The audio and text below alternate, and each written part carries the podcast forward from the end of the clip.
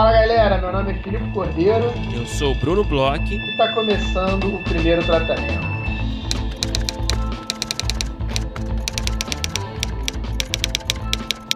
Fala Brunão, tudo bem? Fala, senhor Filipe Cordeiro. Como você está hoje? Tô bem, Brunão. Tô animado aí que a gente já tá com uma semana aí aberto com a mentoria. A gente já tá recebendo uns projetos bem legais que eu tô dando uma espiadela no que a gente está recebendo. Então, aí a gente explica aí para os nossos ouvintes que estão aqui só nesse episódio o que, que está rolando, Brunão. Filipe, está rolando a mentoria individual exclusiva, que é uma das ações que a gente está promovendo aí para os nossos apoiadores, né? Nossa campanha no Apoia-se, apoia.se barra primeiro tratamento. É uma mentoria que se você for apoiador né, nos planos Divino Amor ou Grande Família, que você vai ver lá no site do Após, tudo explicadinho. Você pode concorrer a essa mentoria com Paulo Barata, executivo de TV, Globosat, NBC Universal no currículo. É uma mentoria voltada para roteiristas iniciantes, né, que a gente chama de iniciantes, com, com até um projeto de série ou de longa produzido, é, e também uma mentoria dedicada a projetos do gênero crime ou drama familiar, né, de séries. Né? Então, tem um foco claro aí a mentoria e é uma, uma oportunidade legal aí para os nossos apoiadores, para roteiristas aí. Eu certamente, se não fosse organizador e se eu também fizesse parte aqui desses requisitos aqui, eu participaria. Eu sei que você também, né, Felipe? Pô, somos dois, assim, além de eu adorar o Barata, é, eu sempre falo aqui, eu já vi palestra dele, o cara é incrível, sabe tudo. É, eu gosto muito de um dos gêneros, né? Você sabe bem que eu sou. Você sabe que eu tenho uma queda aí pelo gênero crime. Uhum. E é bom aí salientar que estão tá, abertas as inscrições até o dia 23. Então, você que já é apoiador, fique ligado aí na data do dia 23, que é até é, esse prazo para poder mandar seu projeto. E você que não é apoiador, que tem interesse, entra lá em apoia.se barra primeiro tratamento, dá uma olhada que tem tudo explicado lá direitinho, você recebe tudo por lá, formulário, todas as coisas que precisa para se inscrever. É, é, bem simples, né? É só você se tornar apoiador do Divino Amor ou Grande Família que você vai receber ali o, o formulário para se inscrever para concorrer à mentoria, né? É bem simples. Exatamente. E se qualquer pessoa tiver dúvida, entre em contato com a gente pelas redes sociais, né? Primeiro Tratamento em todas as redes, ou primeiro tratamento podcast.gmail.com, que a gente responde perguntas. E não é só nisso que os apoiadores estão se dando bem esse mês, né, Bruno? A gente, esse mês aí, a gente está com setembro gordo no primeiro tratamento, né? A gente ainda vai ter mais uma novidade aí para os apoiadores do Divino Amor, né, Bruno? Exatamente, é o mês de aniversário dos supermercados Guanabara. a gente tá sorteando, além da mentoria, né, que você pode concorrer à mentoria. Aliás, lembrando que são três projetos que, que vão ganhar essa mentoria, certo? Não só um, então você tem até mais chance se você se inscrever. Mas além dessa, dessa ação da mentoria, a gente também está sorteando uma bolsa, olha lá, uma bolsa para o curso de Estruturas Narrativas para Longas Metragens. É um curso da Alice Nami Bom Tempo e do Vitor Medeiros, dois ótimos roteiristas e professores. Um curso aí super bem falado. Eu, por exemplo, estou pensando até em me matricular no curso, que começa agora no dia 21 de setembro. A gente está sorteando uma bolsa para apoiadores do, do Plano Divino Amor. A gente vai sortear, a gente vai fazer o sorteio e também anunciar o vencedor dessa bolsa nessa quinta-feira agora, no dia 10. Então você tem, se você for apoiador desse plano, você já está concorrendo automaticamente a esse sorteio. E também, se você não for apoiador, mas se você quiser concorrer ao sorteio, é só você, até o final de hoje, dia 9, né, você se tornar apoiador nesse plano que você vai estar concorrendo também. E é uma alegria para a gente, né, fazer essa parceria com, com o pessoal da Ritornello, com a Alice, que é uma amiga nossa, que também já participou do podcast, grande roteirista. E é um curso muito legal, cara. Eu realmente, sinceramente, estou pensando em fazer aqui. Um, é um curso aí que pretende focar nas diferentes estruturas de longas metragens, esmiuçando as ferramentas-chave para escrita e análise de obras nesse formato, que é sempre legal. Então vai ter aí, a, vai ser a, vai, só para falar um pouquinho do que esse curso vai apresentar, né?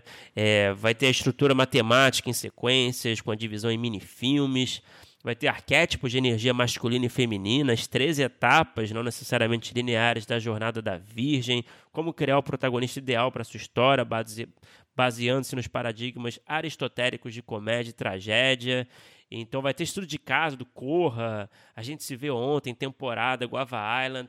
É um curso aí recheadíssimo, super completo e que eu considero realmente imperdível. Então você que ganhar o sorteio vai ser um vai realmente ser, ter essa sorte de ganhar, vai ser um felizardo de ganhar, vai ser uma ótima experiência. E também quem não participar do sorteio, quem não ganhar o sorteio, mas quiser se inscrever no curso também, você será super bem recebido, tenho certeza, vai ser uma ótima experiência para você. Só entrar no www.ritornelo.art barra cursos, tem todas as informações, tem todas as informações lá sobre o curso, tem preço, tem emenda, tem tudo lá. Maravilha, Brunão. É assim, a gente eu sou um mega fã da, da Alice, a gente, como você falou, amigo dela.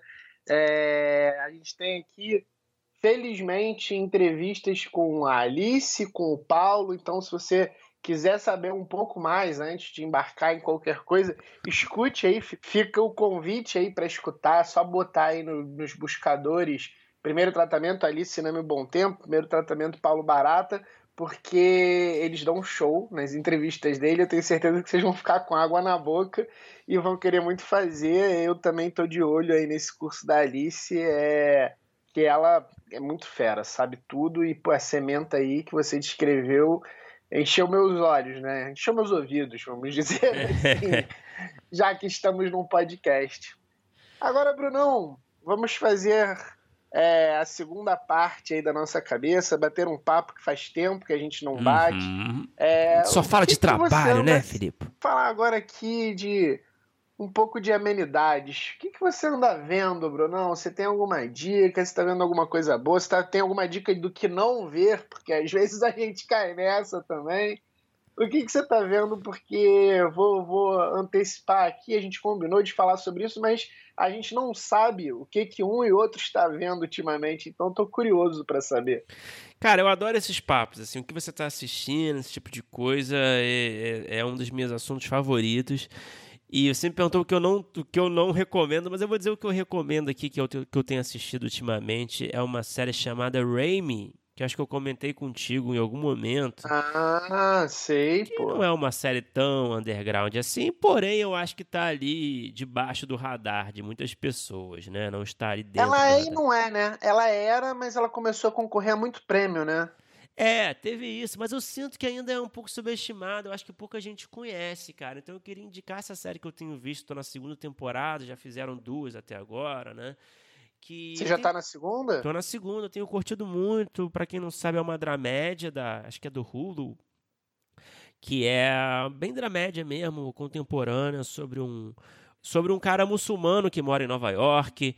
Então ele tenta basicamente tem essa temática desse, desse conflito entre esse esse cara querer seguir suas tradições, né, estar em contato com as suas raízes e ao mesmo tempo inserido ali, acho que é em New Jersey, na verdade, inserido ali na, nesse contexto norte-americano e onde não existem ali muitas muitos protocolos tradicionais, digamos assim, né? Então ele fica sempre nesse embate dos costumes com a família.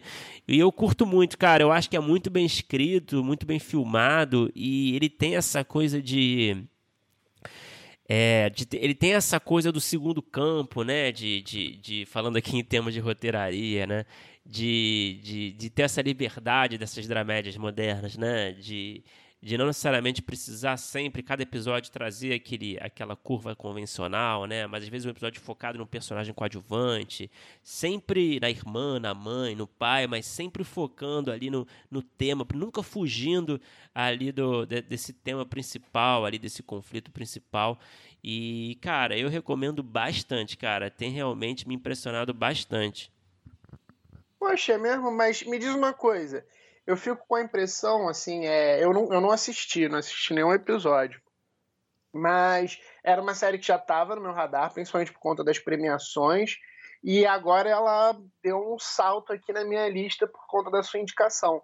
Mas eu tenho uma impressão, tá? Totalmente de quem só leu é, que a série foi indicada e que sabe mais ou menos do que se trata pelo que você está falando, que lembra um pouco Master of None. Eu tô uhum. errado? Uhum. É um pouco por aí? É melhor? É, não tem nada a ver?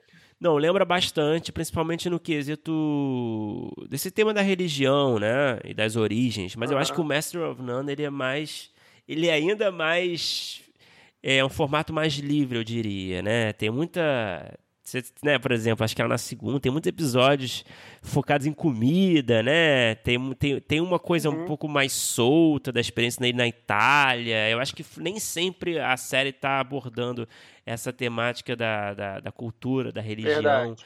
dele, né? No Raimi é uma coisa muito focada mais, sabe? Apesar de ter uma flexibilidade Entendi. narrativa, ele é o pilar, esse tema é o pilar de tudo que acontece na mas série. a temática tá ali direto, né? Sim, mas tem um diálogo sim com Master of None, totalmente. E as duas são muito boas, na verdade, mas eu super recomendo, cara. Eu queria saber o que você está assistindo. Brunão, é, eu tô, eu tô, eu, você sabe que eu durante a pandemia eu tive essa guinada aí por, por não ficção e por paródias de não ficção, essas coisas assim, né? Uhum, então eu comecei a assistir. eu comecei a assistir, eu, na verdade, eu vou falar sobre duas coisas que eu tô, tô vendo, uma que eu acabei agora e uma que eu comecei a ver.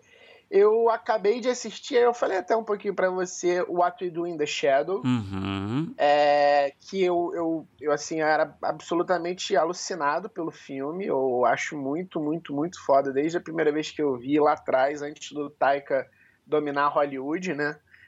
E, e adorava o filme e acho, eu achei a série boa, mas assim, é bem abaixo do filme.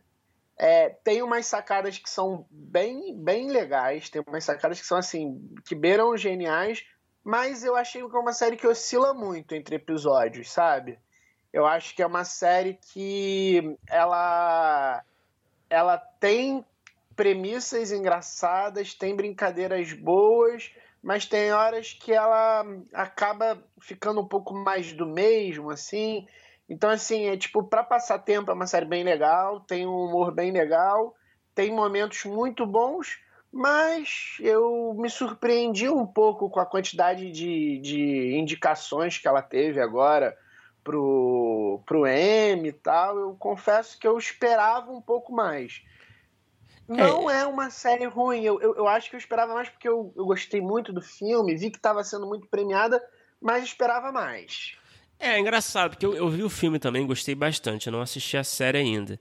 Mas eu fiquei me perguntando sem assistir a série, porque o filme tem esse. Ele traz esse, esse, esse frescor, né? De colocar o, esses personagens vampiros dentro do mockumentary, né?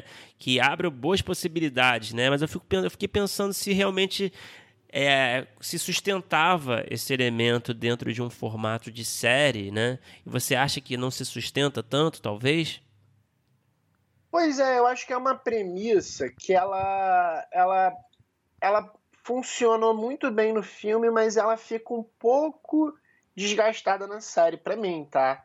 É, eles encontram, porque na verdade ela se torna meio que uma sitcom dentro desse mundo bizarro.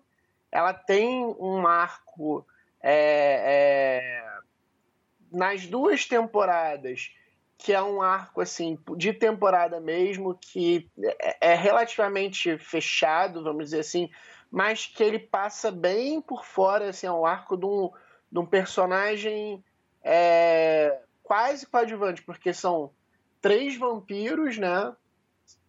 Três vampiros, é, é, vamos dizer assim, tradicionais, muito parecidos com os dos filmes, e um quarto vampiro, que esse eu acho genial, é um, é um personagem que ele é um vampiro, só que ele é um.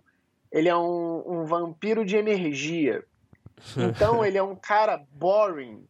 Ele é um cara que ele é um cara que enche o saco de todo mundo. E cada vez que alguém é, se cansa com ele, ou então briga por alguma coisa que ele é, é, é planta, tal, ele ganha energia. E tipo, basicamente um humano, mala, sabe? É? Ele se veste, tipo, de bege, é, trabalha numa loja de departamento. É, na, aliás, não é nem uma loja de departamento, é num escritório. Ele trabalha num escritório, assim, desses de... de é, é todo, todo aberto, sabe? Cada um tem uma mesinha, um vizinho e enche o saco de todo mundo, anda de dia tal, só que ele é um vampiro mesmo. Né? Você vê Carai. que a, a, a, quando ele suga energia, ele, ele tem poder. E aí tem um outro personagem. Mas ele tava no filme. É ele não tava no filme, tava? Não tava no filme. Isso é uma coisa é, é, totalmente nova da série. É uma puta sacada. Eu acho muito maneiro esse personagem. É muito. Tem um, um episódio dele, é um dos episódios mais legais. Porque é, chega uma outra no escritório, então ele, ele, e a outra ficam vendo quem eles conseguem encher mais o saco. E as pessoas elas são drenadas, então elas, ele, ele chega e pergunta. Ele fica meio que. Tu, tem uma coisa que é muito engraçada. Ele chega e, e fica tossindo, sabe? Tipo, no hum. escritório. Uhum. E aí uhum. todo mundo ignora, né? Aí ele fica. Aí uma hora alguém olha pra ele você tá bem? Aí o olho dele fica todo azul, sabe? Tipo, hum, vou conseguir a energia do cara. Sabe? Então, tipo, tem uma... É, essa sacada é genial. E aí tem um outro personagem, que é esse que tem realmente um arco na série, que é uma coisa que já existia na, na no filme, que é tipo aqueles ajudantes dos vampiros. Ele é um ajudante de vampiro que quer ser vampiro. E aí, uhum. como ele não consegue, né? Porque a brincadeira é essa, que os vampiros, eles são... No filme também tem isso, eu não vou estragar nada, você vê isso no primeiro episódio. Os vampiros, eles são babacas, eles prometem que vão transformar a pessoa em vampiro só para ele ficar lá de escravo. E aí esse é o quem tem arco, sabe? É? Mas, é, mas assim, é, é, é isso, tem várias sacadas legais, tem um julgamento que é uma coisa assim, eles mandaram muito bem. Aí aparecem os personagens do filme, aparece. Eu não tem problema se eu for dar um spoiler, porque eu vou dar um mini spoiler aqui. Aparecem vários vampiros da cultura pop. Tem um Wesley Snipes como o Blade, sabe? É?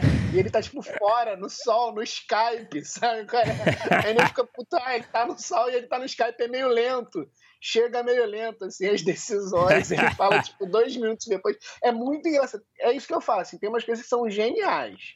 Mas tem outras que tem episódios que não, eu não, não acho que sustentem tanto. Mas você recomenda, aí, resumindo. Recomendo, recomendo, recomendo. Um, ótimo passatempo. Mas. E aí, eu, eu falo mais, assim, porque o que, que aconteceu? Eu, eu comecei a ver, quando eu estava ainda vendo o do Deixados, eu voltei a ver The Office. E aí, na comparação, cara, na comparação, realmente The Office é a série. E aí, por que, que eu vou falar de The Office aqui? Porque eu quero muito pontuar uma coisa. Quando a gente fez o um episódio especial sobre The Office com a Marina e com o André, eu falei sobre como o, o casal Gina e Pen é boring, né? Um dos casais mais chatos do The Office, tal, que ninguém se importa com eles ao longo das temporadas. E eu tô exatamente na terceira temporada que o, a galera da, de Stanford vem e tem a Karen. E, cara, só confirmo o que eu falo. A Karen é muito mais maneira do que a Pen. A é. terceira temporada, essa relação de e Pen é um saco, porque agora a Pen tá afim dele. E aí se chove não molha, essa novelinha. Pô, a Rashida Jones é muito mais legal do que qualquer outra pessoa do mundo se bobear. Eu ainda acho que esse, a série é maravilhosa, mas esse casal é nota 6. Então, resumindo, então, resumindo, você falou, você trouxe tudo isso do What We Do in the Shadows só para falar da Rashida Jones, é isso? Só para poder reforçar que Pen e Jean é um casal merda. Bom, é, tá bom, eu vou, cara, eu vou assistir, eu vou assistir, espero que você assista a minha dica, mas também não ligo também se você não assistir, já estou acostumado. E... Que isso, eu assisto as coisas que você me indica. e a gente deixa aberto aqui nosso canal sempre de comunicação aqui, dicas que vocês estão assistindo. É, gostamos de dicas, de receber e de dar dicas. Então, só mandar um e-mail pra gente, mandar uma mensagem nas nossas redes. E é isso. Agora vamos falar do nosso episódio de hoje, Bruno. A gente conversou com um roteirista que tem uma mega formação, é, participou aí de salas das séries mais bombadas aí do, dos últimos anos do mercado. Um cara, pô, super, super, super simpático, Com quem que a gente conversou, Bruno? A gente conversou com Rafael Lessa. Rafael Lessa escreveu Samantha, escreveu Vai Que Cola, escreveu Love também, uma série aí que vai estrear aí no futuro próximo na Amazon. É um cara aí que, cara, eu gostei muito do papo, cara, porque eu sempre curto entrevistar a galera com foco muito assim em sala de roteiro, para entender um pouco assim do que cada um pensa, de dinâmica, de visão do dia a dia, de como circular pelas salas, de como fazer networking. Então eu acho que o Rafael ele foi muito legal assim com esse papo, foi, ajudou bastante, eu acho, para quem tá, tá nessa jornada, nessa batalha. É, além disso, ele contou bastante sobre a experiência dele, né, estudando fora, o que que ele é achou que é bem legal, assim, o que que ele achou que trouxe para ele de diferença em relação à escrita e em relação ao network, que foi uma coisa que ele falou bastante, que é uma coisa que você gosta. Foi engraçado, foi uma, uma conversa que rondou bastante esse lado, que é sempre muito interessante. Bora escutar. Vamos embora.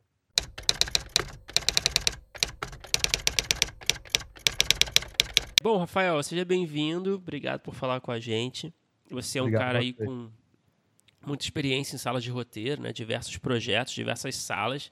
E é por isso mesmo que eu queria conversar, queria começar a conversa por esse caminho. É, você com experiência em, em, em diversas salas, você sente que existe uma, uma espécie de padronização no processo? Acho que a gente chegou nesse nível aqui no Brasil, já que as salas costumam funcionar da mesma forma, seguindo a mesma rotina sempre? Ou você acha que ainda é o caso de cada, cada sala é uma sala? Então, uma pergunta boa. Eu acho que já está chegando uma padronização. Né? Eu é, tive salas com equipes muito parecidas também, então talvez seja um pouco suspeito de falar isso. Mas agora eu estou numa sala que é com uma equipe quase toda diferente do que eu já tive. Eu acho que existe, assim, os termos uh, que a gente usa, a linguagem, é, já está bem, uh, assim, universal, né, poderia dizer. Tem muita troca entre roteiristas, então a gente fica sabendo também como foi tal sala, como foi aquela. E, e o processo, acho que porque os canais também já estão aqui, né, no Brasil né, já faz alguns anos que a Netflix chegou, a Amazon começou a chegar no passado, é, Globoplay, enfim, o Globo sempre existiu, né? Então, de alguma maneira, os canais também têm uma, uma clareza maior, eu acho, do que eles querem. E, claro, depende sempre do projeto, cada, cada sala tem suas particularidades, mas eu acho que sim, eu estou otimista que vai ficar cada vez mais, sabe? Assim, que... E quando a gente fala de padronização, né, é não gosto de pensar que vai ser tudo igual, porque, né, vendo essas entrevistas, né, com showrunners famosos, Shonda Rhimes, né, cada sala tem sua cultura. Uhum. Isso é algo que, que sempre me interessa muito, né. Agora, por exemplo, estou na primeira sala que eu estou virtual. É uma cultura diferente, né? É, é, um outro espaço. E eu acho que isso talvez vá mudar, porque é, tudo indica que né, roteirista, sala de roteiro é algo que não vai voltar Quer dizer, vai, provavelmente vai voltar fisicamente, mas, mas é algo que, tá sendo, que, tá, que as pessoas estão vendo que dá para fazer virtualmente, né? Mas você está sentindo muita diferença, tá? É, o processo de, de sala é, virtual à distância é, te agrada? Porque, claro, é mais prático, mas ao mesmo tempo tem uma série de limitações ali de espaço, né? Às vezes, por exemplo, eu curto muito das minhas caminhadas, assim, às vezes, andar um pouco para lá e para cá, né? é, para fazer a cabeça funcionar. E no computador nem sempre é possível. Você sente facilidade, dificuldade? Como é que você está lidando com isso? eu prefiro muito mais uma sala física, né? Eu acho que a questão de sair de casa, ir para produtora, né? Eu moro aqui em São Paulo, na Paulista, e a maior parte das produtoras são Vila Madalena, né? Zona Oeste, Vila Leopoldina, enfim. Então, claro, essa parte é boa, de poder acordar, tomar um café e estou pronto. Mas, uh, por exemplo, o quadro branco, né, que é um, algo tão vital, tem alguns apps, né, de, de que criam esse espaço do quadro branco, mas não, não é a mesma coisa. Uhum. Eu prefiro muito mais que tenha um quadro branco em comum. Claro, aqui na minha casa eu vou ter meu quadro branco. É, os outros roteiristas vão ter o quadro branco deles, né, e delas. Mas Uh, essa parte eu sinto mais falta, né? De poder ter algo, alguma, uma, algo em comum, todo né? Todo mundo pode olhar, né? É, que todo mundo pode olhar, que todo mundo pode tocar, pode tirar o papel, levantar, enfim. É... Essa parte eu, eu, eu, sinto falta. Claro, mas eu acho que sim. Acho que gente, eu acho que também tem um cansaço, né? Essas plataformas, Zoom, Hangout, virtualmente, é... eu sinto um cansaço maior do que o cansaço de estar fisicamente na sala. Eu não sei se tem um certa. Eu não sei, eu também sou uma pessoa muito performática, assim. Eu também dou aula, né? Eu senti muito usando aula de roteiro, esses, esses, que é algo que eu tenho feito já há mais tempo, virtualmente.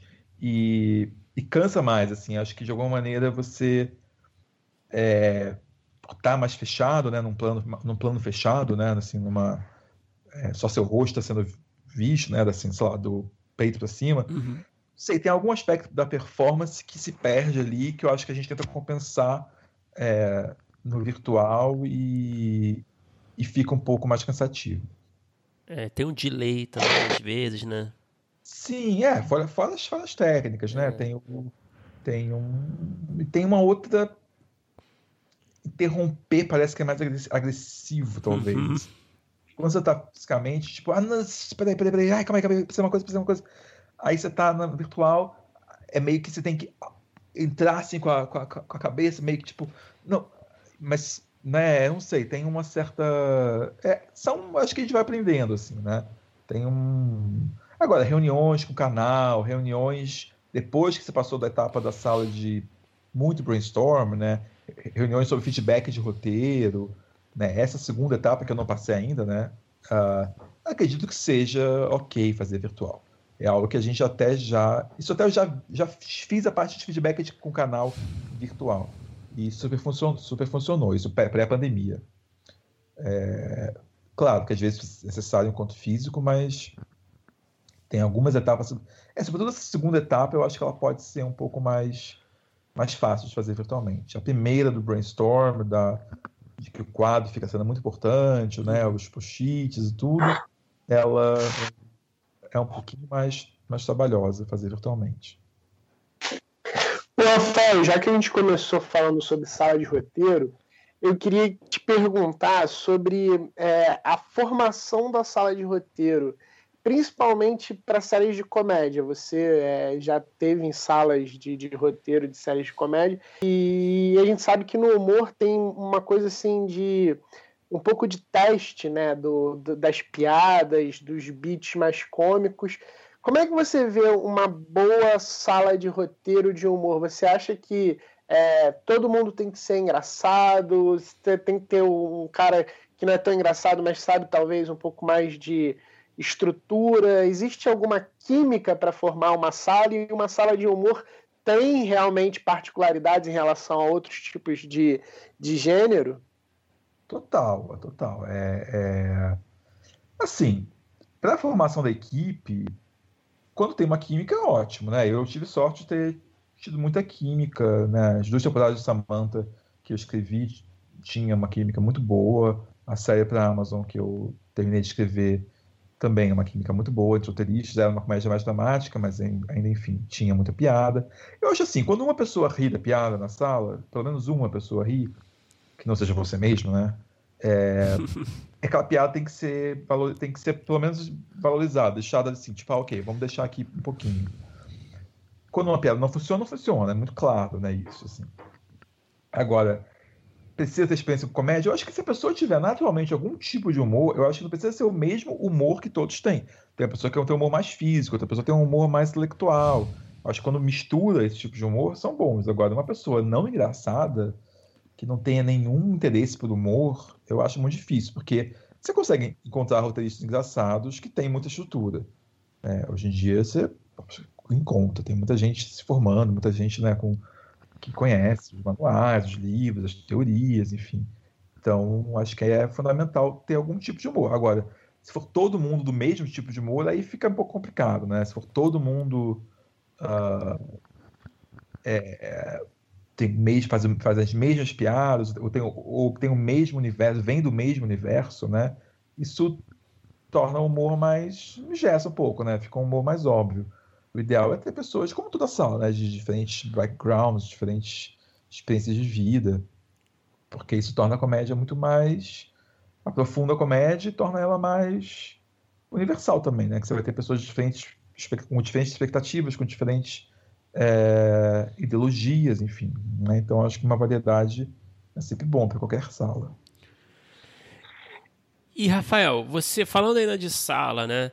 Você acredita aí, é, considerando suas experiências todas, você acredita que um roteirista, para funcionar numa sala, ele precisa ser bom em tudo, em todas as etapas do processo, ou ele pode ser, por exemplo, um especialista em alguma parte, né? Sei lá, uma escaleta, o cara que é bom de escaleta, um cara que é bom de diálogo. Como é que você enxerga isso numa sala? Você acha que precisa ter o pacote completo ou dá para ser um especialista?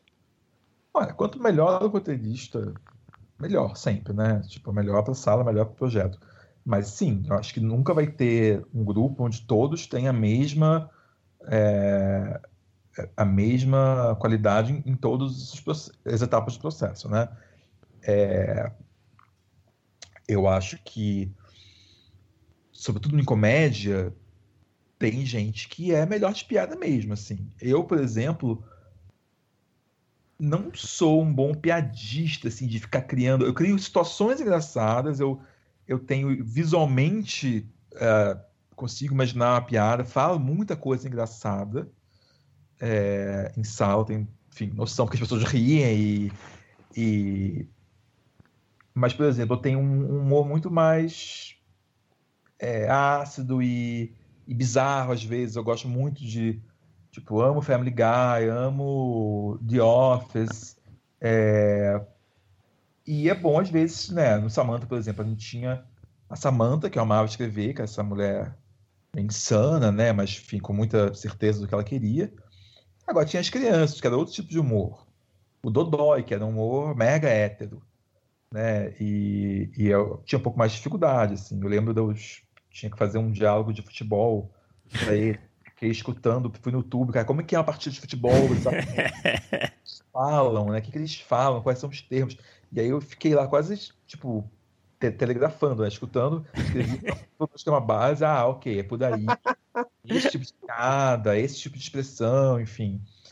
Seria muito melhor ter alguém que já viesse do futebol ali e falasse. Mas assim, vai, você vai sempre encontrando equilíbrio, né? Agora, Sim, tem gente. Eu, por exemplo, não gosto muito de escaleta, mas eu sei que é necessário. Então eu fui entendendo ao longo da minha carreira como fazer, como me organizar. Assim, mas adoro quando sai da escaleta. A etapa da Bíblia é uma etapa que eu não gosto muito. Eu acho que às vezes perde muito tempo naquilo, mas eu sei que é importante, que os canais querem, é uma, é uma parte do processo. Tem gente que gosta mais de escrever, tem gente que é, é bom de escrever isso. Então, eu acho que você não pode ser muito ruim em alguma coisa. Eu falei que eu não, eu não acho tão bom piadista, mas não é que eu não consiga fazer uma piada. Né? Talvez eu tenha que buscar mais referências do que um outro roteirista. Eu tenho que inspirar um pouco, ver, é, escrever, deixar uma listinha de piadas mais pronta, assim, né? Porque eu sei que não vai vir assim, não vai vir tão rápido. Porque tem gente que é engraçado, tem gente que é muito bom em punch, né? Tem gente que é especialista em punch, tem gente que às vezes não sabe fazer mais nada, mas punch é com eles, assim, que eu acho ah. realmente impressionante isso, né? Uma coisa, é uma habilidade, né?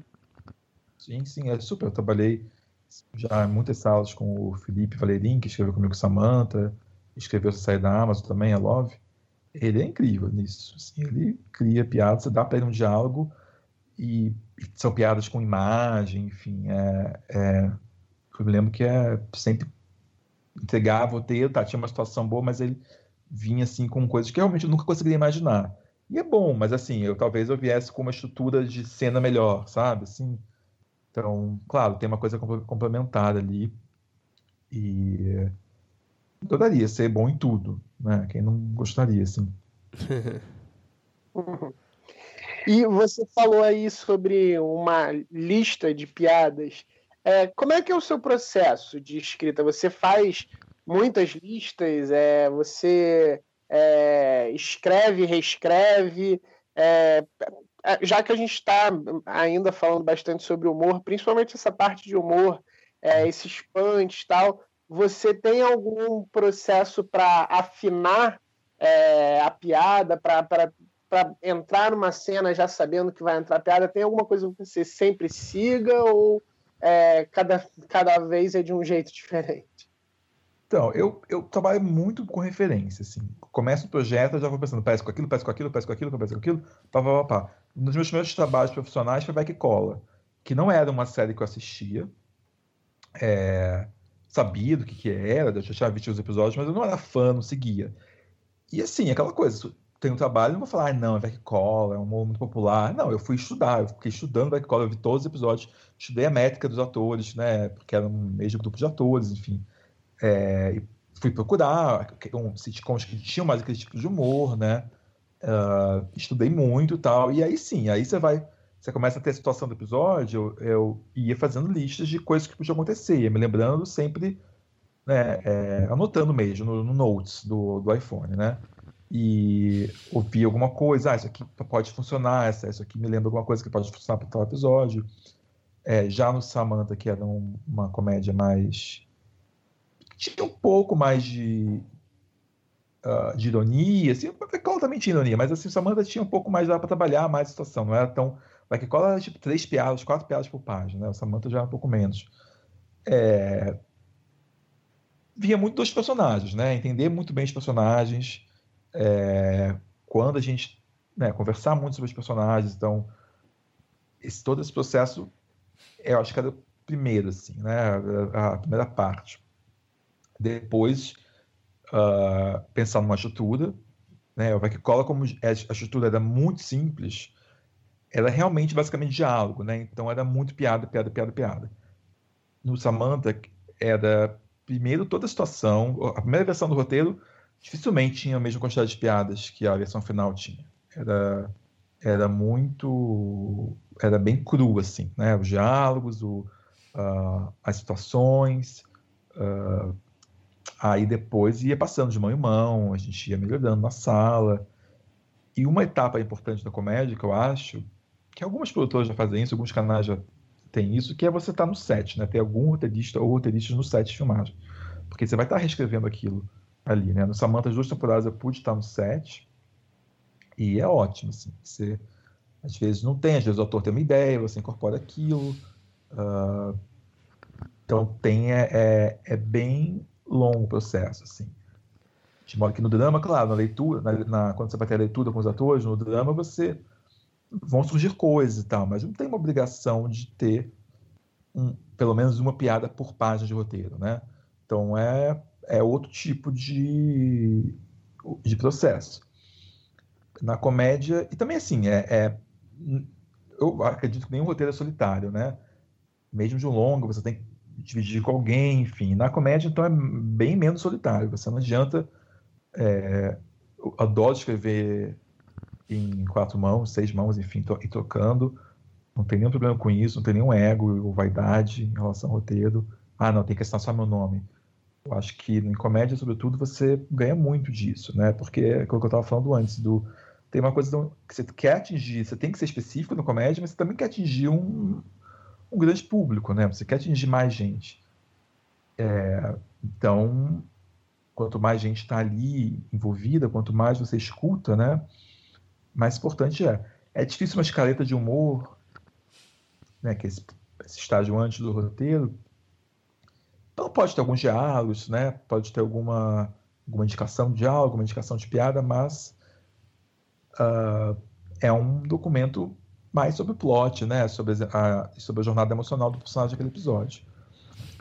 Então, eu nunca fui de me cobrar muito de já ter comédia ali de cara. Eu escrevo muito rápido.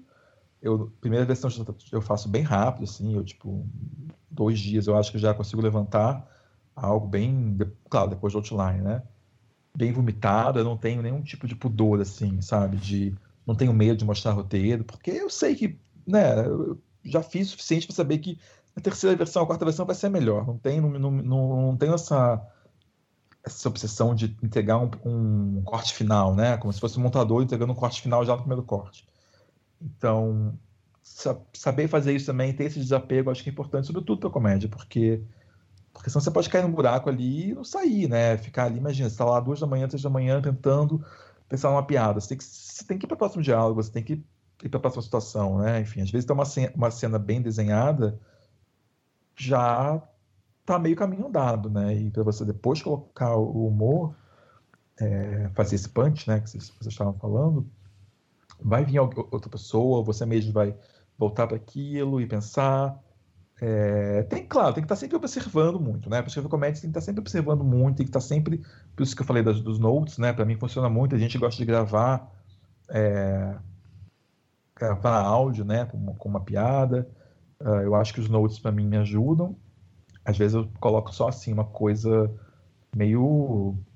É, meio abstrata mesmo, assim, só uma palavra, ah, essa palavra é engraçada, deixa eu anotar isso aqui.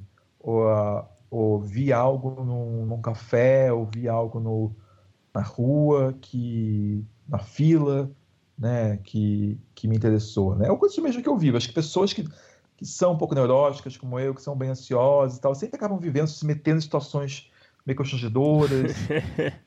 isso é, é bom, assim, né? Você vai colocando ali Uh, tem gente que não é engraçado, né? Tem gente, eu, eu já vi isso, assim, tem gente que não é engraçado mesmo, assim, não tem nenhum problema em não ser.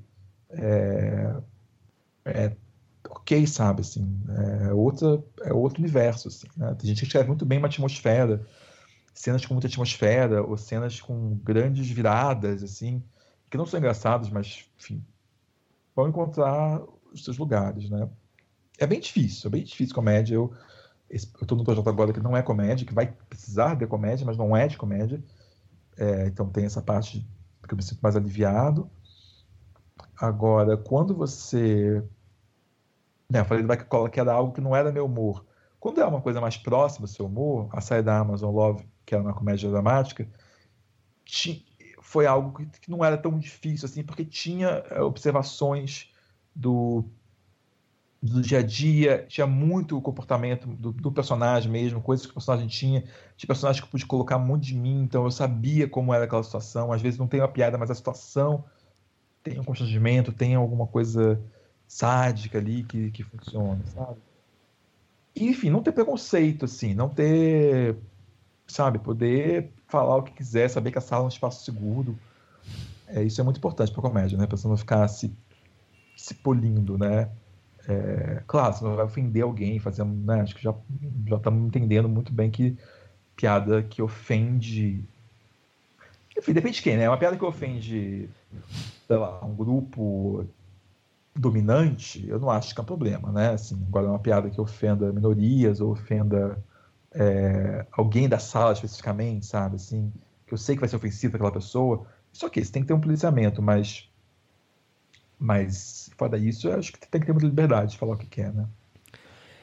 Existe, aproveitando que você falou isso, Rafael, existe um nível de, de problematização, assim, que claro que a gente, eu, eu, costumo escrever mais comédia também, e a gente, eu sempre me pego sempre problematizando as piadas que eu, que eu escrevendo, né? É, a gente está cada vez mais consciente né, do que a gente está escrevendo em termos de humor, eu acho que isso é muito bom. Eu acho que cria uma dificuldade maior, claro, mas ao mesmo tempo eu acho, eu acho que é muito interessante. É, você tem alguma dimensão assim de quanto tempo se perde geralmente numa sala? É uma, é uma coisa recorrente que você se vê nessas salas, essas séries, sempre discutindo se essa piada pode ser ofensiva para é, em relação a tal grupo, se essa piada é a piada certa, se não vai dar problema, se ela não está se, sabe, assim, acontece muito esse tipo de situação? Olha, eu sempre trabalhei com equipes muito diversas, assim, muito inteligentes. Então a gente era muito fácil perceber se a piada não estava. Assim, primeiro tem que ser engraçado, né? Aí depois que é engraçado, que as pessoas riem, né? Porque às vezes pode a pessoa rir e achar aquilo, não, isso não pode, não pode falar. Mas pelo menos riram, né? Então tá, mas é qual a ideia dessa piada? Ah, tá, é pegar essa característica do personagem, brincar com isso. Então você tem que ter um mínimo de inteligência e bom senso, né? É, eu não acho que se perde muito tempo, não. Pelo menos eu tenho tido sorte nesse sentido, sabe? De trabalhar. É, claro que tem coisas que. Né, no Samantha a gente tinha crianças. Então as, as, crianças tinham que entender o que elas estavam falando, né? Tinha que ter uma uhum. noção. Uh, você tinha. É, no Vai Que Cola já era 2014 que eu trabalhei Black Cola. Eu não sei como é que tá o Vai Cola hoje em dia, mas ali você tinha, né? Você tinha piada de gordo, piada de gay. Uh, e eu, mas ali eu, eu, eu acho que eu consegui não não entrar em nenhum caminho fácil. Porque mesmo no Vai Cola ninguém era, ninguém tava tipo querendo que se apelasse, sabe? Era bem, era bem tinha um rigor ali. Gente não ficava escrevendo uma versão do roteiro e entregava, sabe? Tinha retorno, tinha idas e vindas. Os atores também conheciam muito bem os personagens, né? Eu acho que a primeira coisa tem que partir do personagem, né? Se é um personagem, né? Tô vendo agora Vale Tudo, né? Que, tá, que foi pro Globoplay, uma novela que eu já vi muitas vezes, que eu adoro. Tem coisas que a Odete Roitman fala que são absurdas, que podem ser engraçadas, mas que vêm dela, né? Que vem daquela personagem. Quando ela fala, por exemplo, é, é mal do Brasil, a mistura de raças que não deu certo. Aquela personagem, ela é aquilo, né? Então, uh, aquilo vem de um de uma personagem que é daquele jeito, né? Eu acho que eu acho eu super me esforço para ser politicamente correto na vida, né? Mas eu falei, por exemplo, o The Office, né, o próprio Rick o The Office é um bom exemplo, porque o Rick, Rick Gervais, hum. é, Gervais ou Rick Gervais, eu nunca sei direito. Ninguém sabe. Rick Gervais, Globo de Ouro, eu acho que às vezes é demais aquelas piadas. É um pouco. apela muito. Assim, eu rio de algumas mais pesadas e tal, mas é um outro espaço, porque não tem muito um contexto, né? Uh, enfim, tem o contexto está ali na premiação e tal. Mas no, no é, no The Office original em inglês, depois mesmo no americano, enfim, tem situações que são muito engraçadas, né? Aquela coisa toda do Michael, quando ele dá aquela bolsa para os alunos, né? Que tem um episódio anos depois, uhum. que ele tem que dizer que não tem dinheiro para dar aquela bolsa. É uma situação polêmica, complicada, mas que é muito engraçada, porque o personagem está muito constrangido ali, né? E, e então aquilo tem um, tem um muito grande. Uh, tem um humorista australiano que eu nunca lembro o nome, mas que agora tiraram quase tudo dele do ar. É... Ah, deixa eu procurar aqui enquanto eu estou falando. Que, que ele usa alguns estereótipos que eu acho que são, que são errados realmente, que já passou da fase, né? De fazer, enfim, já não, não faz mais sentido. Qual Chris, Chris Liley. Chris Liley. Vou até jogar ele, aqui. Ele fazia sempre fez documentários assim. É, tinha uma, uma personagem dele é, que era uma giganta muito alta, uma menina giganta muito alta. É bobo, mas eu achava muito engraçado, porque é, é, ela sentia situações e ela, e ela não. Só que ela não problematizava o fato dela ser alta. Era algo que era dela, era dado, ela era realmente não alta, ela era tipo gigante mesmo. Ele fazia, sei lá, apoiado alguma. Ele, e ele faz todos os personagens, né? Mulheres, qualquer personagem ele, ele mesmo faz. E ele é alguém que foi, mexe que o conteúdo dele foi retirado da HBO, da própria. Não sei se da Netflix retiraram, porque ele teve uma série da Netflix agora. É... E tem situações ali que são beiram o. Acho que quando beira o. Quando beira o mau gosto, é o grotesco, é quando você acende a luz vermelha, assim, né? É... Não que piada de pum seja engraçada, piada com cocô, tem uma humorista que eu amo, é, que fez a série Sally Forever, uma, uma humorista inglesa.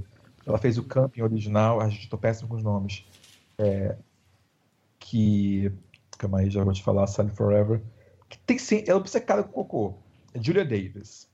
Ela uhum. ganhou mapa já. Ela é obcecada com cocô, mas é muito engraçada. Ela usa de um jeito muito é, surpreendente, assim. É, tipo, ressignifica a piada grotesca.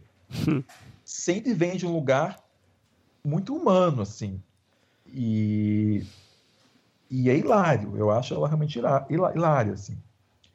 Piada com morte, por exemplo, eu gosto muito daquela série também inglesa que depois foi adaptada na HBO, Getting On, das enfermeiras, numa uhum. aula né, de uh, hospice, né, de um, pessoas idosas, né, uhum. que tem humor na morte, pessoas morrem ali, né, e eu acho aquilo, esse tipo de humor me agrada muito. Então, assim, você tem uma equipe inteligente, uma equipe diversa, né? Ter só uma mulher, ter só um gay, ter só uma pessoa negra é complicado porque às vezes tem aquela vida aquela coisa totem, né? Então, quanto mais gente de com experiências diferentes, eu acho importante porque vai evitar essas ofensas gratuitas, assim. E achar, é, por exemplo, que a Micaela Cohen, Coel, Micaela Coel tá, faz agora com, com a May Destroy, uhum. que ela tá falando sobre consentimento, sobre, né, sobre violência sexual.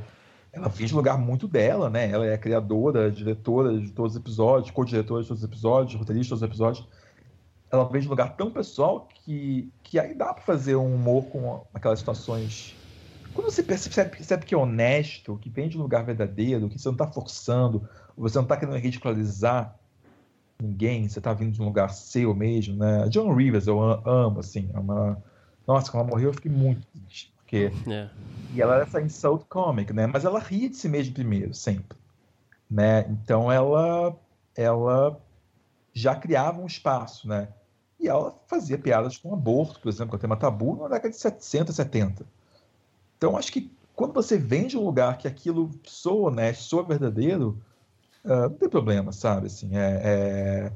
você está criando uma conexão com o público. Você não pode é perder o público. Né? Então, é isso que eu acho que o grupo consegue saber melhor do que você sozinho em casa.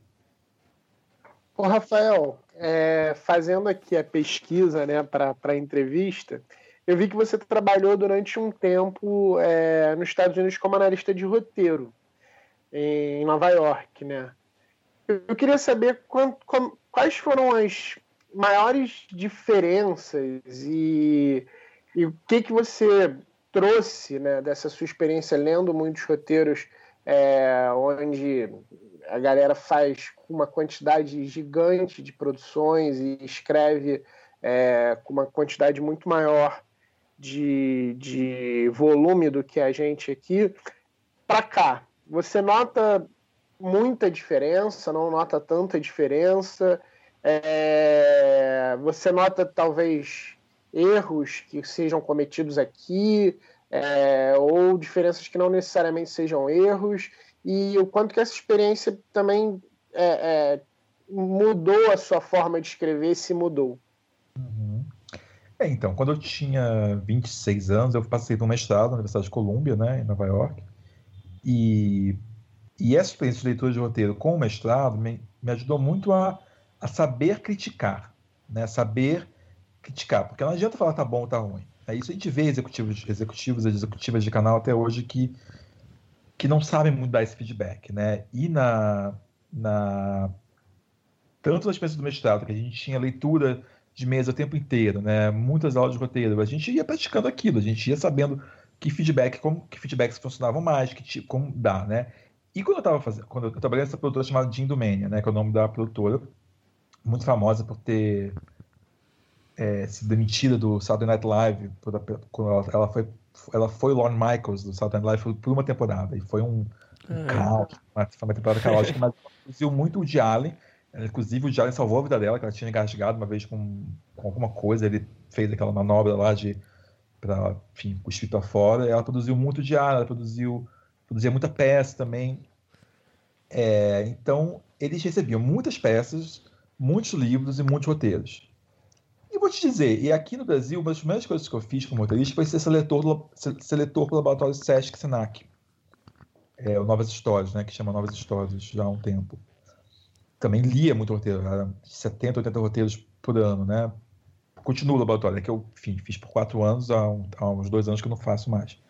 E dou aula aqui também desde 2013, né? Então eu posso dizer assim, o que acontece nos Estados Unidos? Realmente, é muita quantidade, é muita quantidade, né? Era... E na época, então, 2009, 2010, eu trabalhei lá, trabalhei lá por dois períodos diferentes, assim. Acho que um em 2009, 2010, outro em 2010, 2011 era muito roteiro. Era, e era uma produtora pequena, apesar dela ter feito muito dos filmes do Diário, ela, ela, tinha uma parceria com a Weiss Company na época.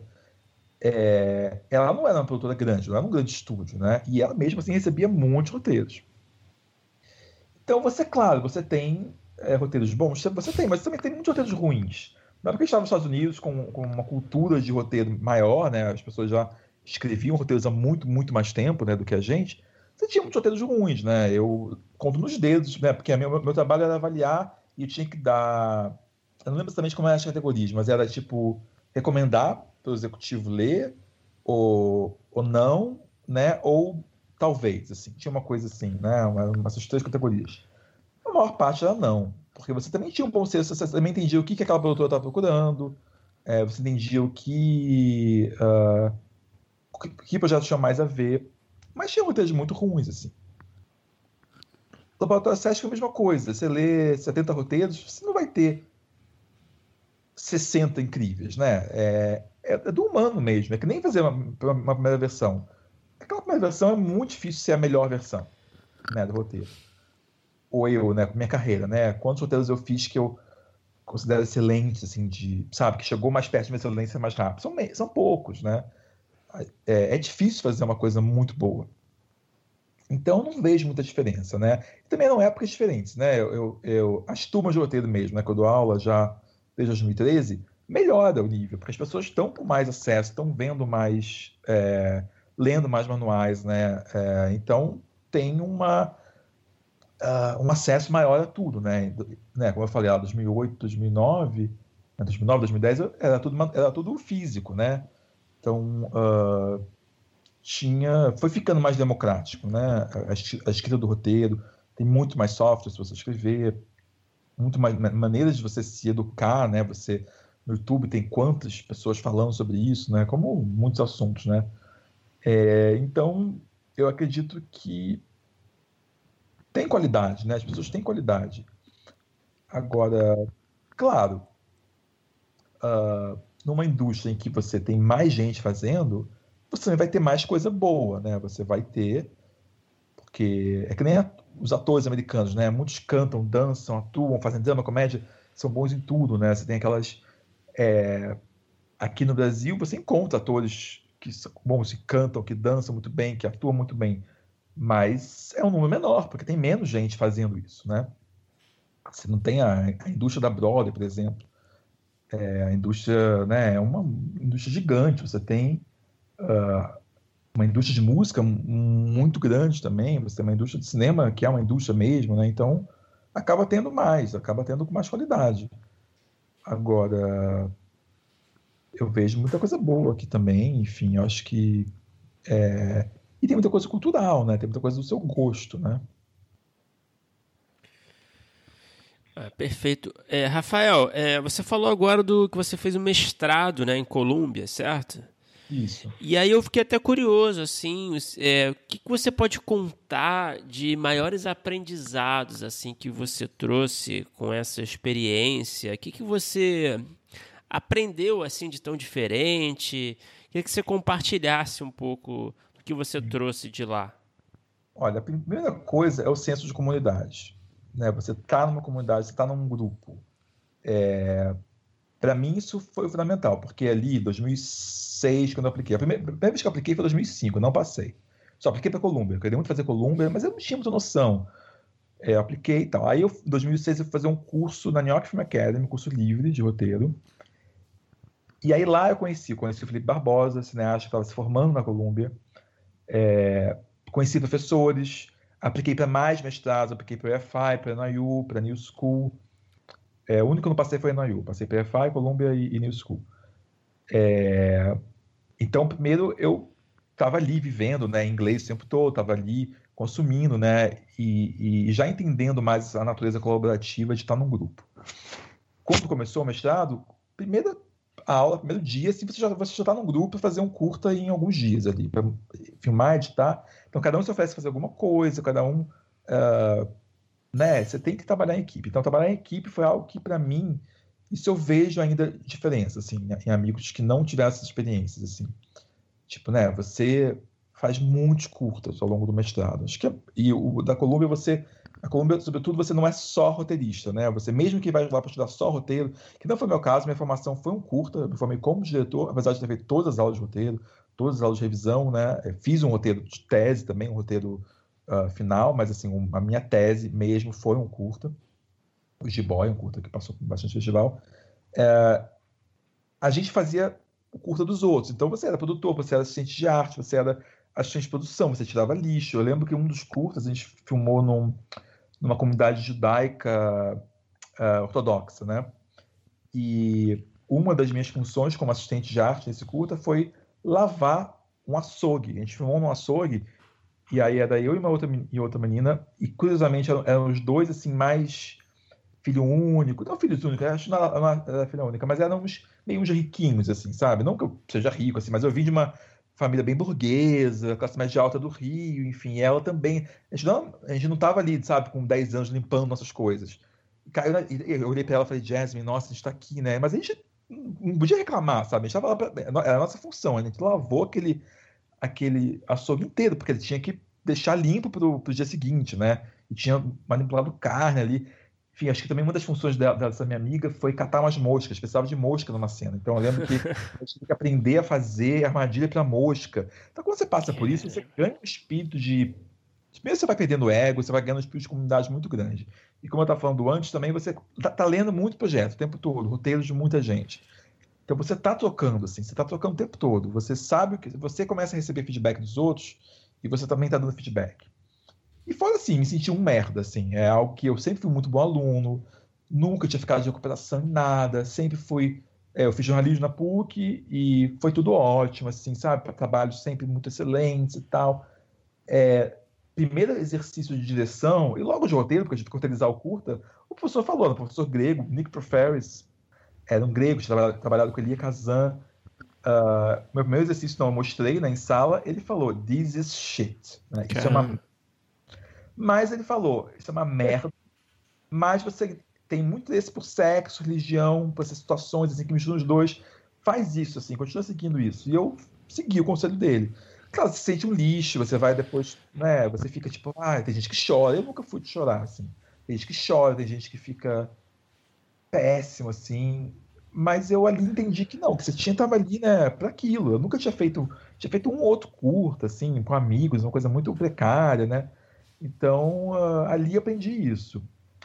Em termos de técnica, em termos de teorias, eu acho que naquela época, sim, fez a diferença. Eu descobri livros que talvez eu não tivesse descoberto se eu não tivesse feito um mestrado com aquelas pessoas.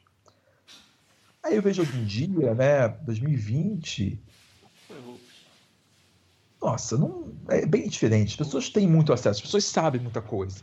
Né? É, tipo, vem com referências, né? Que na minha época ali, voltando, realmente, voltando para o Brasil em 2011, foi quando eu voltei, talvez eu tivesse ali é, uma bagagem diferente, teórica, realmente, de quem não tinha feito mestrado lá. Mas, uh, hoje em dia, não tem desculpa para não ter essa bagagem, sabe? Você tem muito acesso, tem muita coisa. Né? O Kindle, você baixa os livros ali, é mais barato, você tem todo tipo de curso livre. Você tem, como eu falei no YouTube, muito tutorial. É, aquele, tem uma, aquela página no Instagram que mostra o filme e a cena, né? A imagem da cena e o roteiro uhum. subindo. Uhum. Que eu não tinha em 2007, uhum. né? Quando eu entrei. Uma coisa que eu me arrependo é que eu também, naquela época, a, a, ideia de trabalhar em TV não era tão grande na minha cabeça, assim. Apesar de a gente ter a Globo aqui muito forte, não existia Netflix, né? Então era um outro momento da, da televisão. Você já tinha Sopranos, Breaking Bad, já tinha Mad Men, mas era era muito mais distante essa ideia, né? Eu queria eu entrei ali para fazer filme, para ser um autor, para ser um novo Moldova, né? Que é alguém que eu adoro, assim. E lá eu fiz algumas aulas de TV que me ajudaram, assim, com certeza me ajudaram. Não era uma especialização da Colômbia, como na USC tem, né? Aulas de, de tem mestrado só em TV, você escreve só para TV. Lá não tinha isso, mas assim, tinha algumas aulas, né? O Joe Cacati, o Alan Kingsbury, que são pessoas que depois vieram para o Brasil dar aula também. É, eu tive uma aula que era só de pitching, isso tudo me ajudou muito, assim, como ferramenta, assim, ainda me ajuda. Mas o que fica mesmo é o espírito de comunidade, é saber dar feedback, é não me ofender. O que em sala de roteiro é ótimo, porque você, você fala, não, não, não, não, essa ideia não, não, não, que horror. Tem uma, coisa que a gente fala muito, né? Ah, uma ideia ruim, né? Bad idea. Aí você fala e tal. E você tem que ter, sabe, você não pode se ofender porque aquilo não funciona. Você não pode ter medo de dizer um negócio porque, ai, o que vão achar? Isso é bem libertador. Eu realmente. Uh, uh, e até hoje, as pessoas a gente se mantém até hoje, né? Ver corte, né? Saber ver corte de filme algo que eu aprendi lá. Ver um primeiro corte, entender que é um primeiro corte. É a mesma coisa, que é um primeiro tratamento do roteiro, que não é quinto, sexto, é o primeiro Então você tem que treinar o seu olhar, né? Acho que isso foi meu, eu treinei meu olhar muito nessa experiência. Foram quatro anos de só fazer isso, né? De você estar tá todo o tempo ali com aquelas pessoas e pessoas do mundo todo, pessoas, né? Eu fui ter realmente amigos negros, amigos é, asiáticos lá, né? Eu fui ter professores, uma, eu, né, uma, uma quantidade maior de pessoas mulheres, pessoas negras, professores gays, né? Enfim, eu enfim, sempre fui gay, obviamente. Uh, não tinha essa abertura, né? Quando eu estava na PUC, quando eu estava no colégio, enfim. Lá, né, meu orientador de tese foi Tom Kaelin, que é um dos caras que criou ali o queer cinema nos anos 90. Uhum. É, era uma aula, a gente tinha um, o, o, meu o chair do, da Colômbia naquela época era o Jamal Joseph, que foi Pantera Negra. Então, assim, ter altas pessoas também amplia muitos horizontes, né? E, claro, Nova York tem uma, uma comunidade judaica super forte, né? Esse humor judaico, essa, uh, você tem ali um, é, pessoas que, né, muito intelectuais, então que, que puderam abrir muito meus horizontes, assim, né? É, eu sinto muita falta também dessa ideia de útero, né? Que era era um útero, estava ali para você realmente crescer, evoluir. Ninguém estava te julgando. Claro, tinha, claro, te julgavam ou não, mas assim, é, era bem libertador. Não tinha um, você não sentia medo de falar uma coisa errada, sabe? Ô, Rafael, você falou algumas vezes nas últimas respostas sobre aprender a dar feedbacks.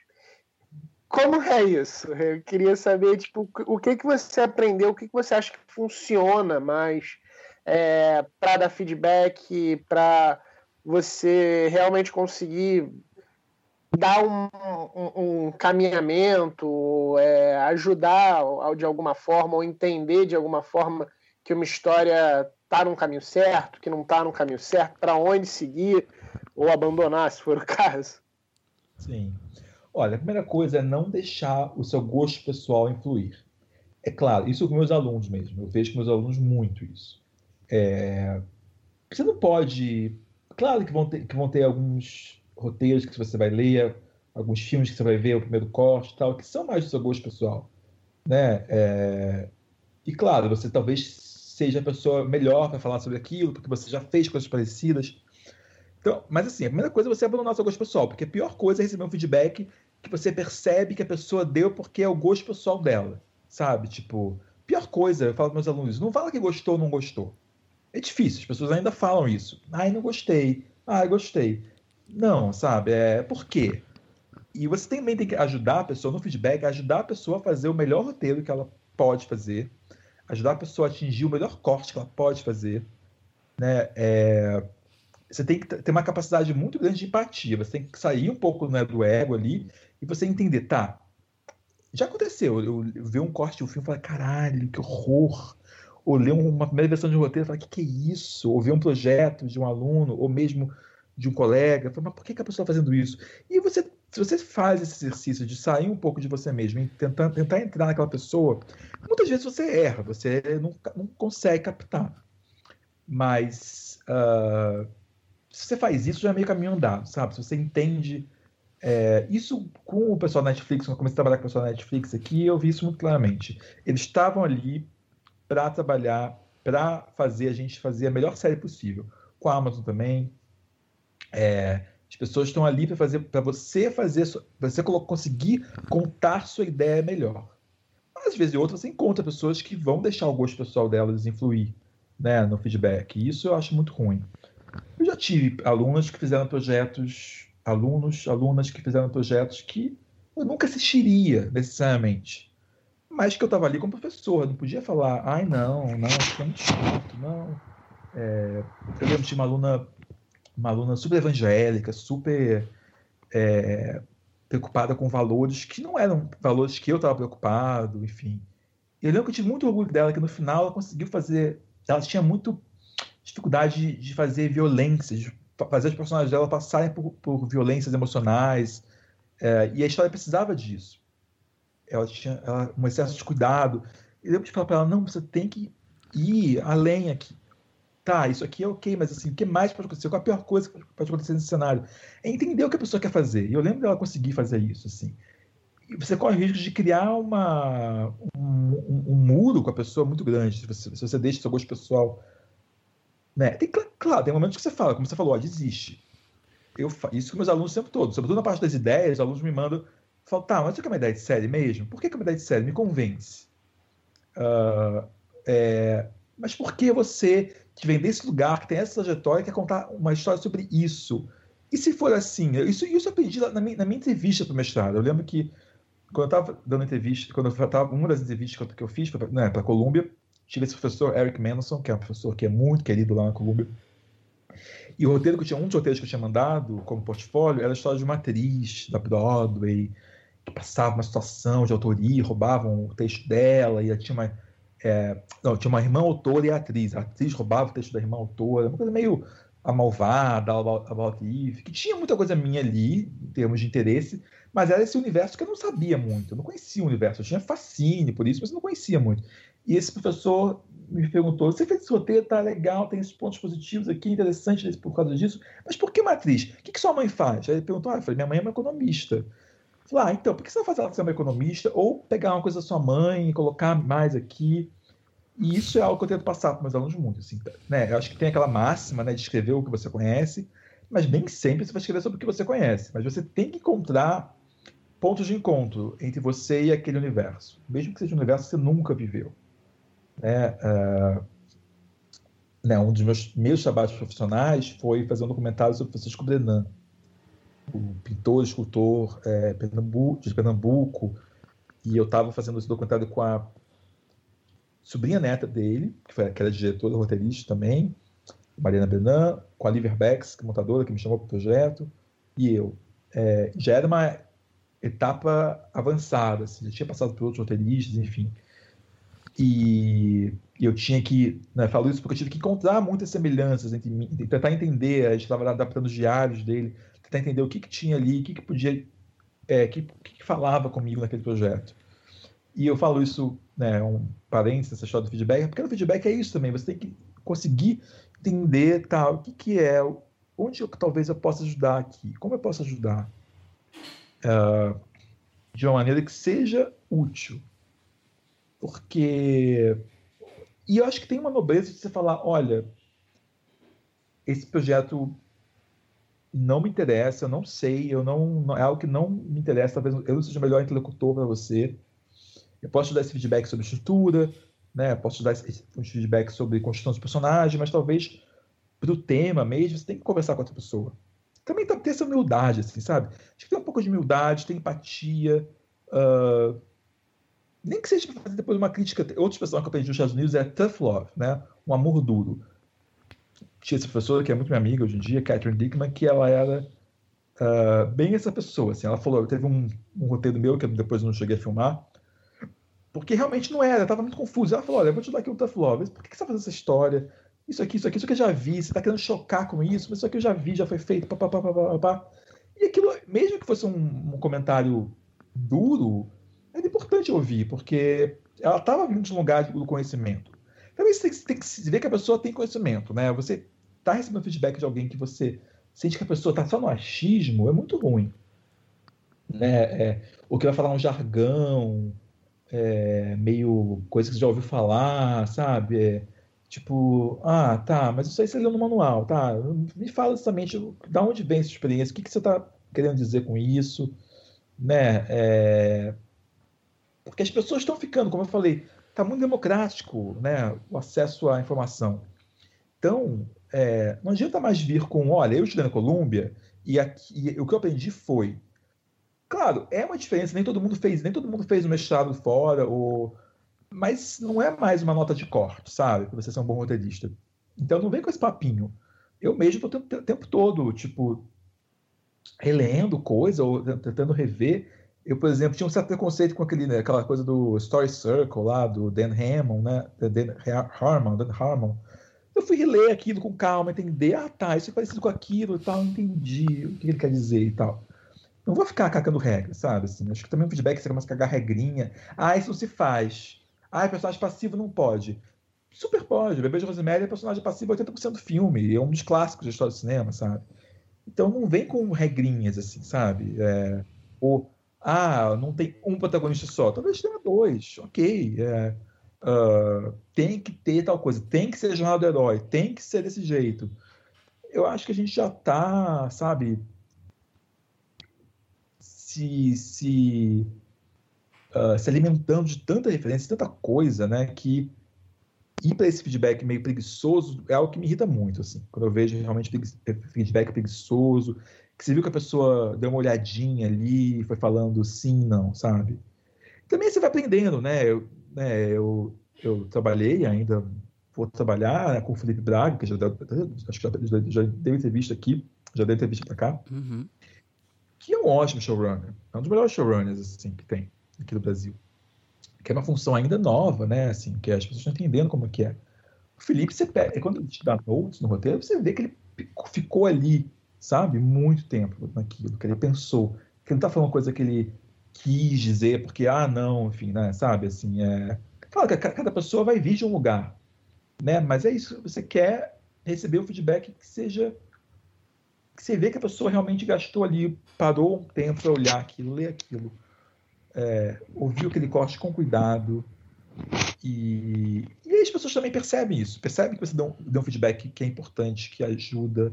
Eu já vi né, primeiros longas que eu não gostei, primeiros, primeiros tratamentos que eu não gostei, mas que eu soube entender ali, né, com o mínimo de empatia, com o mínimo de né, exercício, colocar um lugar do outro, você, ah tá, talvez ele, ela ou ele quer dizer isso. Então, deixa eu ajudar ele ou ela a chegar nisso. E às vezes está tá certo, às vezes está errado. Aí a pessoa vai te falar. Você quer saber ouvir também, né? Ah, ah, tá, você quer fazer isso. Ah, tá, isso não está na página. Então, talvez seja melhor você mudar esse personagem, esse personagem ser tal coisa. Enfim, é um exercício diário, assim, realmente. Rafael, é, falar um pouquinho de um assunto que a gente não abordou aqui ainda, mas que é, é muito importante também né, na carreira de um roteirista, que é o networking. E eu sinto que você é um cara muito bom de networking.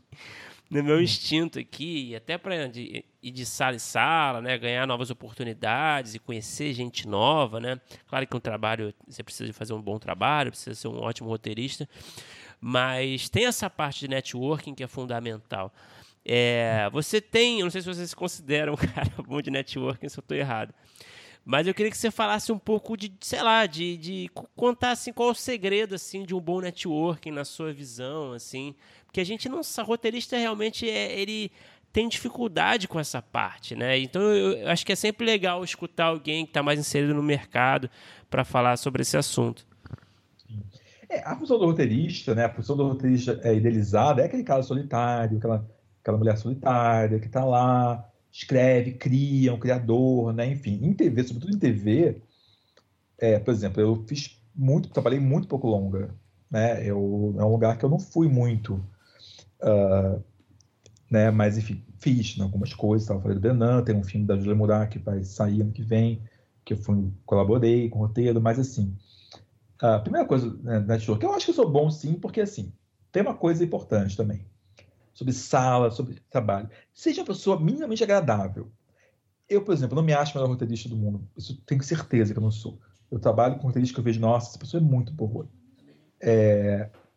Só que assim, eu sei que eu sou agradável. Eu sei que eu não. Eu, eu posso ser too much às vezes, falar umas coisas sem noção, ser um pouco.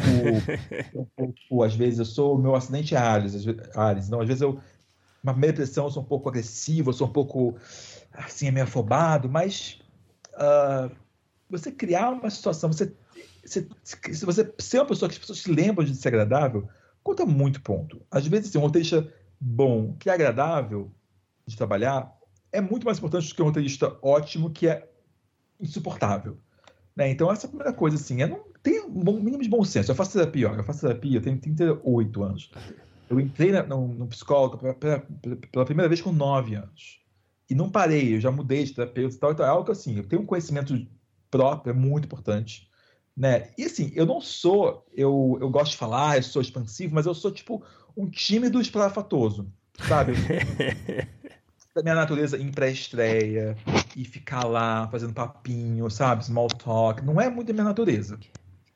Eu faço, já fiz mais, né? Acho que aqui está começando, por exemplo, festival de curta, né? Agora não dá porque está na, na, pandemia, mas é um lugar, festival de curta de São Paulo, o festival do Rio, são lugares muito bons. Você está lá, você né, o, o Allen que tinha essa frase, eu acho, tem essa frase, é, não sei quantos por cento, acho que 90% é show up, né, você aparecer, está lá no lugar. Então, você está no lugar é importante. De problema, a Thaís Fuji, que dá aula de roteiro comigo, ela me convidou porque ela me conheceu no festival, ela me conheceu aqui no fórum, depois do Tiradentes, a gente dividiu momentos ali e ela me chamou para dar aula. Claro que ela sabia de onde eu vinha, que tipo de coisa eu já tinha feito, né? Eu acho que um roteirista muito ruim, que realmente não, não entende aquilo, não é profissão para ele ou ela, realmente é difícil, né? Se você é eminentemente bom, se você, sabe, é lembrado por algum tipo de característica, é, você vai ser chamado, assim.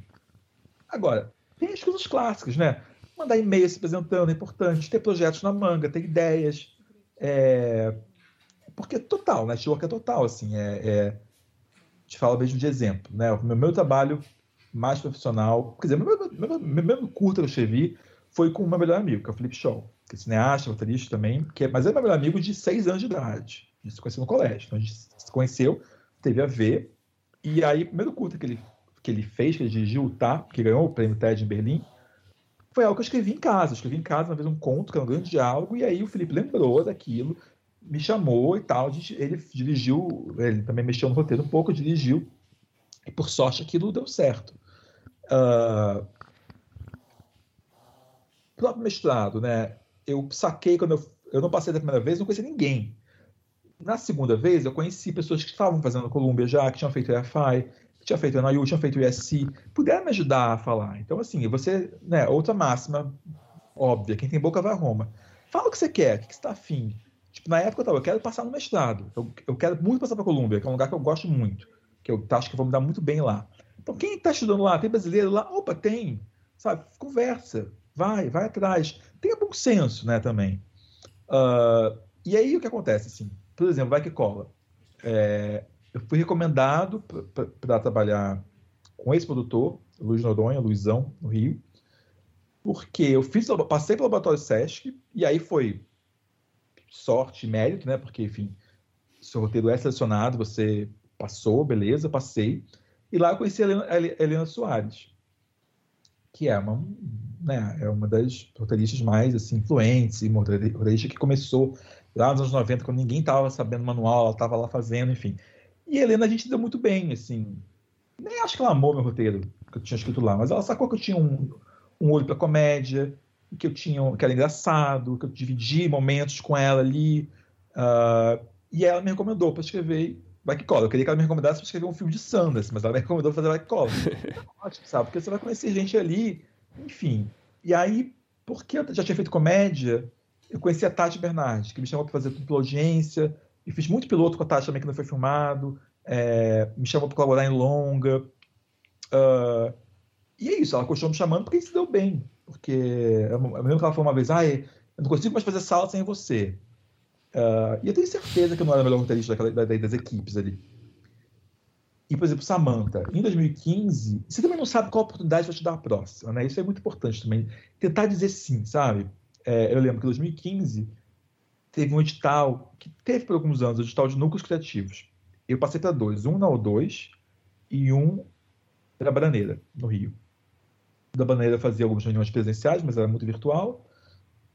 Na O2 eu ia quase todo dia da semana, ia lá.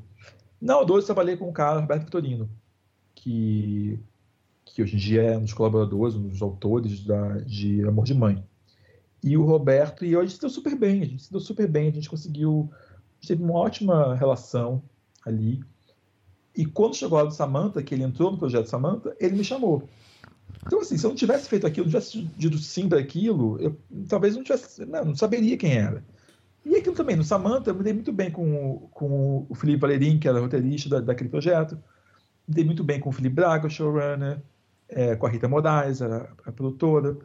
Enfim, é, tem coisas que são, sei lá, você não precisa levar chocolate, sabe, sala de roteiro. De vez em quando não é, não é ruim você levar um chocolate, ou não é ruim você é, ir viajar, lembrar da pessoa, você vai, vai pegar um café, alguém quer um café, coisas assim, sabe, que são mínimas ali, né? E, e claro, tem um momento ali da que eu falei, né? Ir pra estreia, ir nos festivais, em tudo que é importante, você estar tá presente, você, você, nunca sabe, né? Eu, eu, não, eu tenho a minha empresa, né, PJ, mas eu não, não tenho uma produtora, eu, tô, eu dependo do próximo trabalho, eu dependo, né, então você tem que também fazer um, se esforçar, não, não, pega aquela, não pega aquela oportunidade e acha que, ah, só porque foi chamado, tá ganho, né, não tá ganho, as pessoas, todo mundo é substituível, não existe essa de ninguém é, é, é insubstituível, não, todo mundo é substituível, então assim, beleza, você, agora eu tô começando a ser chamado para ser chefe de sala, é, às vezes vai ter um projeto que é muito foda, mas que já tem chefe de sala e que eu quero estar, estar presente. Eu não vou dizer, ah, não, não, não. Eu só vou fazer o que se for chefe de sala. Não, você tem que também entender que você pode ser um roteirista ali e, e ganhar bem e contribuir para aquilo. Então, assim, é, é isso. É uma pessoa legal, minimamente legal e também e aí encontrando seus pares, né? Encontrando seus parceiros, encontrando a galera que você gosta de trabalhar. Uh, isso é muito importante, né? Assim, porque às vezes é isso. As pessoas realmente gostam de trabalhar com você, elas vão te chamar. É, uh, e nem todo mundo tem que saber que todo mundo também. Né? Você tem total noção de gente que não, não foi com a minha cara, assim, que eu não fui com a cara. E tudo bem, sabe? Assim, não tem problema nenhum. Uh, tem trabalhos que você faz pior que, que outros. Normal. Né? Nem, você não precisa ser bem sucedido em tudo, né? Como a gente já falou. É isso, é meio que uma química, é meio que um. Não tem uma receita de bolo se tem uma. Ó, a dica realmente é você tá ali, aparecer, tá presente, fazer, ser, lembrado e emanar aquilo que você quer. Sabe? Falar, comunicar, eu quero fazer isso. Lembra de mim quando tiver. É... Tem pessoas que você fez, fez um negócio, quantas no LinkedIn eu recebo, e-mail mesmo já mandei, é, Instagram e tal. Às vezes rola, às vezes tem alguma coisa ali, é, tá nos cursos, enfim. Já, já chamei ex-aluno, ex-aluna para trabalhar comigo. Uh, né? Daqui a pouco seu ex-aluno, sua ex-aluna vai ser um chefe de sala, vai lembrar de você, talvez. Então, assim, toda, toda oportunidade é oportunidade, né? Toda. Né? Uma boca é uma boca. Então, assim, vai vendo tal, é tipo que você vai encontrar. E também você vai, a sua carreira vai se desenhando. Né? Eu, como eu falei no começo, eu imaginava que ia ser um autor, que eu ia que eu ia ter ganho, sabe? Que eu, imagina, meu primeiro roteiro de curta ganhou o TED em Berlim. Imagina, nossa, que chique, né? Berlim, loucura. Eu depois voltei para Berlim com o projeto longa e tal, mas o D-Boy, meu, meu primeiro curta como diretor assim, mais sólido, segundo curta como diretor mais sólido, foi selecionado, tudo bem, sabe? Tipo, foi selecionado para outros lugares. Você vai encontrando sua tribo também, sabe? No meio do caminho. Bom, dicas valiosíssimas aqui, Rafael. É, para encerrar, a gente tem nosso bloco final, né? Que a gente faz as mesmas perguntas sempre, tá? Então, então vamos lá. Qual é o melhor roteiro que você já escreveu, na sua opinião? Pode ser um longa, um curto, uma série, um episódio de uma série, vale tudo. Melhor roteiro que eu já escrevi? Ah, eu acho que é, é, é o mais pessoal, sabe? É, é, o que é mais pessoal. Eu acho que é o roteiro do, da minha versão longa desse curta de boy, esse Kelly. Que talvez em qualidade ele não seja tão bom quanto outros roteiros que eu tive mais chance de fazer um workshop maior em cima, né? É, tenho certeza que tem episódios dessa série da Amazon é, Love, né, que vai ser filmada, enfim, quando puder, quando, quando nós pudermos voltar a filmar, uh, que já foi anunciado e tal, que são muito bons e que eu me orgulho muito, mas algo que é pessoal, que você escreveu ali, porque ninguém te pediu, que você saiu da sua, você saiu da sua cabeça ali, eu sempre acho que são os, os roteiros que eu considero melhores. Assim, né? Então, acho que do roteiro do Grace do Longa, que não foi feito ainda, não filmei, perdi três vezes edital, tudo bem, assim, enfim, um dia eu filmo, é, é o roteiro que eu mais gosto porque realmente eu fiz porque eu quis fazer. E qual foi o pior roteiro que você já escreveu? Ah, eu acho que pior. Ah, teve muito roteiro de curta na época do mestrado. Mas foi esse que coisa... o grego não gostou? Não, o do grego é facilzinho. uh, eu, não, eu, eu, acho assim, teve uma versão de um episódio do Back Collar que não ficou boa a primeira versão que eu não me esforcei tanto, sabe? Assim, que não ficou boa. Mas eu falei, não, não, tá. Teve, feedback ruim, os autores não curtiram. Eu falei, não, não, deixa, deixa comigo. Era, uma sinopse que já existia, então eu tinha que fazer um roteiro para sinopse. E acabou virando um ótimo episódio. Que eu consegui fazer um meio que. Né, o White tinha muito número musical. Era um episódio que eles se fingiam de mendigos para ganhar dinheiro, aquelas coisas de sapaça que eles faziam, né? E eu lembro que quando eu tá, parei, foquei mais e tal, eu consegui ali e ficou bom. Mas a primeira versão era muito ruim, muito ruim. E era preguiçosa. E Rafael, qual é o filme ou série nacional ou estrangeiro que você assistiu e você falou, putz, eu queria ter escrito isso? É um Almadóvar da vida? Eu acho que sim. Tudo sobre minha mãe, roteiro, que até quando eu fazia o curso da New York Film Academy, eu, eu, eu meio que copiei tudo, tudo sobre minha mãe, porque as pessoas falavam mesmo, a gente tinha que escrever roteiro em um mês. Pega uma história de um filme que você conhece, só pra você exercitar. Eu super chupei tudo sobre minha mãe e, e, eu acho que é um roteiro, um filme impecável. Hoje em dia, é I May Destroy You, da, da Micaela. É, se eu tivesse feito aquilo exatamente como ela fez, que é impossível, porque eu não sou ela, eu teria ficado muito feliz. Eu acho que eu estaria, tipo, até relaxado. Ah, vou fazer outra coisa, eu adoro café, vou abrir um café, vou fazer outra coisa, porque já fiz uma grande obra. Eu acho que a May Destroy You é, é excepcional, enfim. É uma série que eu nem baixei, sabe? Eu tô vendo realmente semana a semana, falta um episódio só semana que vem, porque é tão bom que eu não quero que acabe, assim. E, Rafael, para terminar, qual é o projeto que você tem separado ali, já desenvolvido, uma ideia que você tem, um roteiro que está escrito, que você ainda não conseguiu realizar, mas que você sonha em vê-lo nas telas algum dia? Ó, eu falei da versão longa do G-Boy, uma curta de boia, que é com as mesmas personagens, eu tenho um sonho de fazer, porque, porque assim, para dirigir eu não tenho muito desejo de ser diretor, de estar dirigindo tudo, sabe? Tanto que eu me incluí no mercado como roteirista. Mas o Grace Kelly, que é baseado né, nesse personagem do, do G-Boy, é algo que é muito eu, é mega melodrama, é mega Moldova, e, e é com a Gida que é a atriz que eu mais amo, uma atriz que, que eu trabalhei no G-Boy. É, eu quero muito filmar. E é algo que eu acho que eu que vou filmar em algum, algum momento. Tá todo mundo aí, enfim. É, nem tem que simplificar, fazer um roteiro um pouco mais barato, mais fácil de filmar. Claro, tem as ideias, assim. Eu tenho uma ideia de série que eu tenho muita vontade. Eu tenho muita vontade de fazer uma série sobre saúde mental, sobre que misture fama, um pouco assim. Eu tenho uma ideia de série de dois melhores amigos, é, que é mais pessoal também. Um, os dois foram atores mirins. Eu nunca fui, mas eu sempre tive vontade de ser ator. É, e um teve muito sucesso, conseguiu né, ter muito sucesso, mas ficou mega fucked up.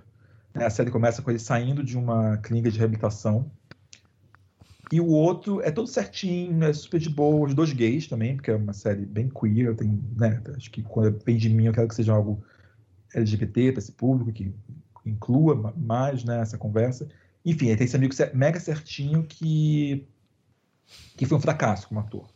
E que é mega frustrado. Então eles. E, esse, e é a única pessoa que, com, quem, que, com quem o cara que sai do, da clínica pode contar, assim, né? Então eles têm que agora viver juntos e, e aprender a, a lidar com, com o mundo, né? Finalmente, assim, depois de muitas tentativas fracassadas. Então esse, esse universo assim, da saúde mental, do, dos personagens egoístas, me interessa muito assim, também, sabe? Oh, maravilha, Rafael. Obrigado por conversar com a gente.